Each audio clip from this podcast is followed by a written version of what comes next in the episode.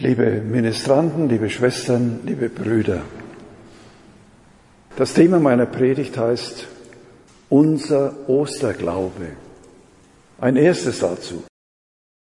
Unser Osterglaube, so haben wir beim Tagesgebet erlebt, wird betend offenbar.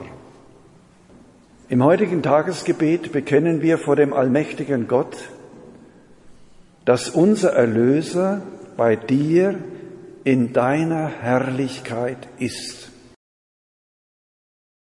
Wenn das für uns klar ist, dürfen auch wir flehentlich darum bitten, lass uns erfahren, dass er, der Auferstandene und beim Vater erhöhte, alle Tage bis zum Ende der Welt bei uns bleibt, wie er uns verheißen hat.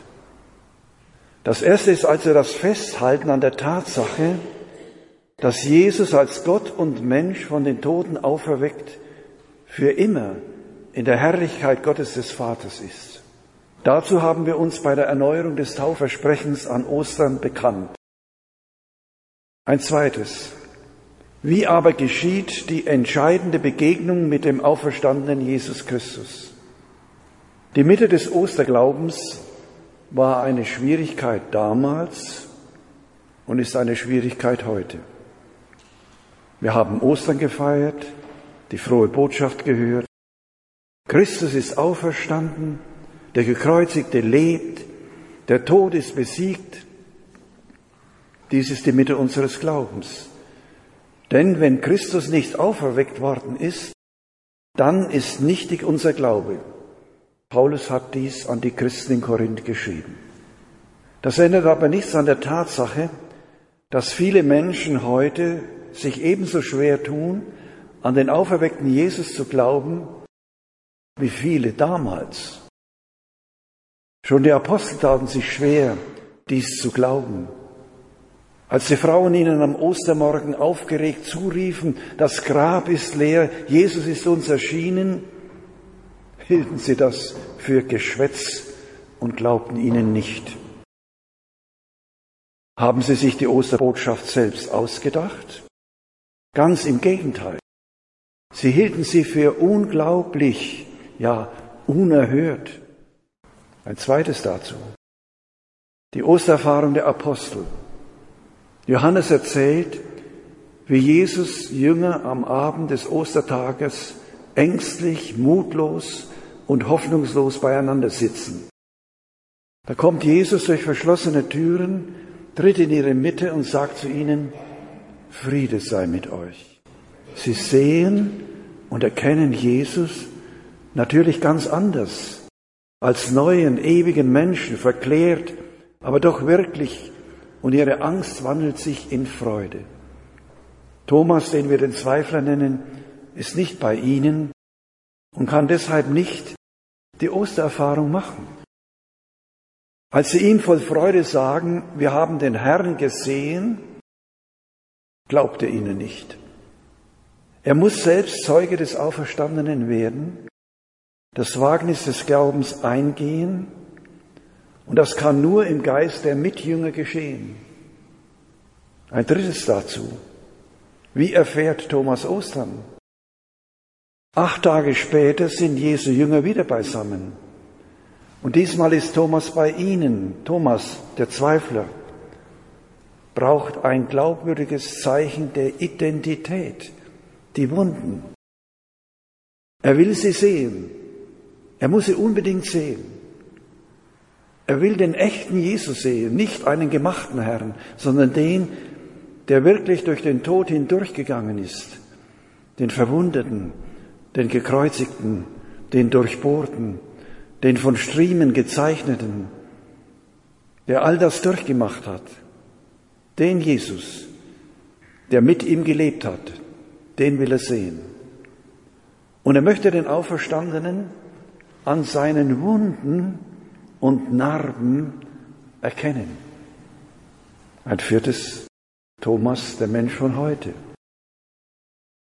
Thomas ist auch der Mensch von heute, der Gewissheit sucht auf experimentelle Weise so wie man eine Ware auf dem Markt kaufen und greifen kann.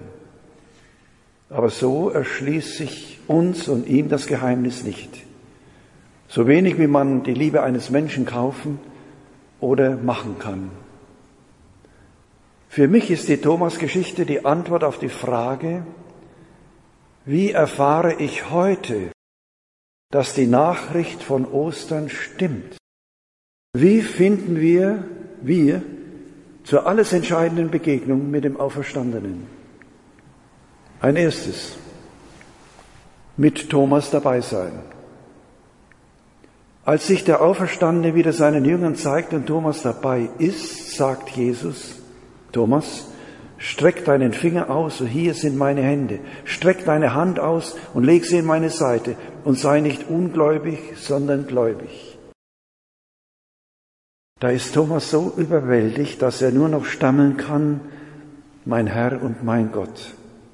Er begreift, man kann den Auferstandenen nicht anfassen wie eine Ware, sondern nur von Herz zu Herz begegnen, wie Liebende einander begegnen. Offenbar ist es Johannes wichtig zu unterstreichen, dass die österliche Eucharistiegemeinde der Ort ist, an dem man des Auferstandenen inne wird. Damit auch wir, die heutigen, die gleiche Erfahrung machen können wie Thomas, müssen wir unsere Situation bedenken. Sie heißt nämlich, so sagt es Jesus dem Thomas, der seine Wunden berührt, selig, die nicht sehen und doch glauben. Das ist unsere Situation. Wir sehen nicht mit dem bloßen Auge, wir sehen den Auferstanden und erleben ihn, wenn wir zusammenkommen in der Tischgemeinschaft mit ihm, in der Eucharistie. Und deshalb, liebe Brüder und Schwestern, ist es so lebenswichtig für den Auferstehungsglauben, dass wir am Sonntag uns Zeit nehmen zu dieser Feier, wo der Herr uns begegnen will.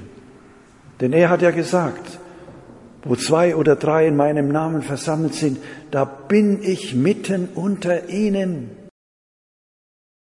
Da ist er also mitten unter uns.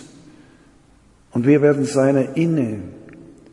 Wird wahr, was er während seines öffentlichen Wirkens verheißen hat.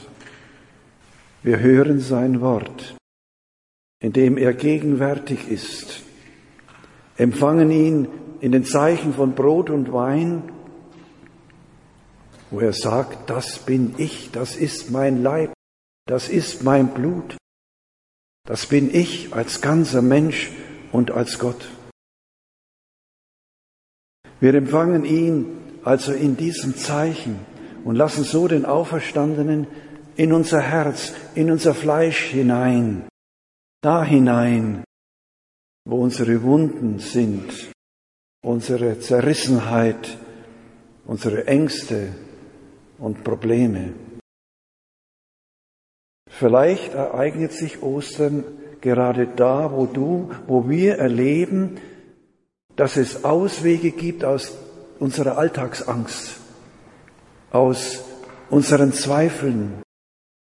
In der Ostergemeinde, wenn er zu dir und zu mir und zu uns spricht, wie wir es heute in der Lesung aus der Offenbarung gehört haben.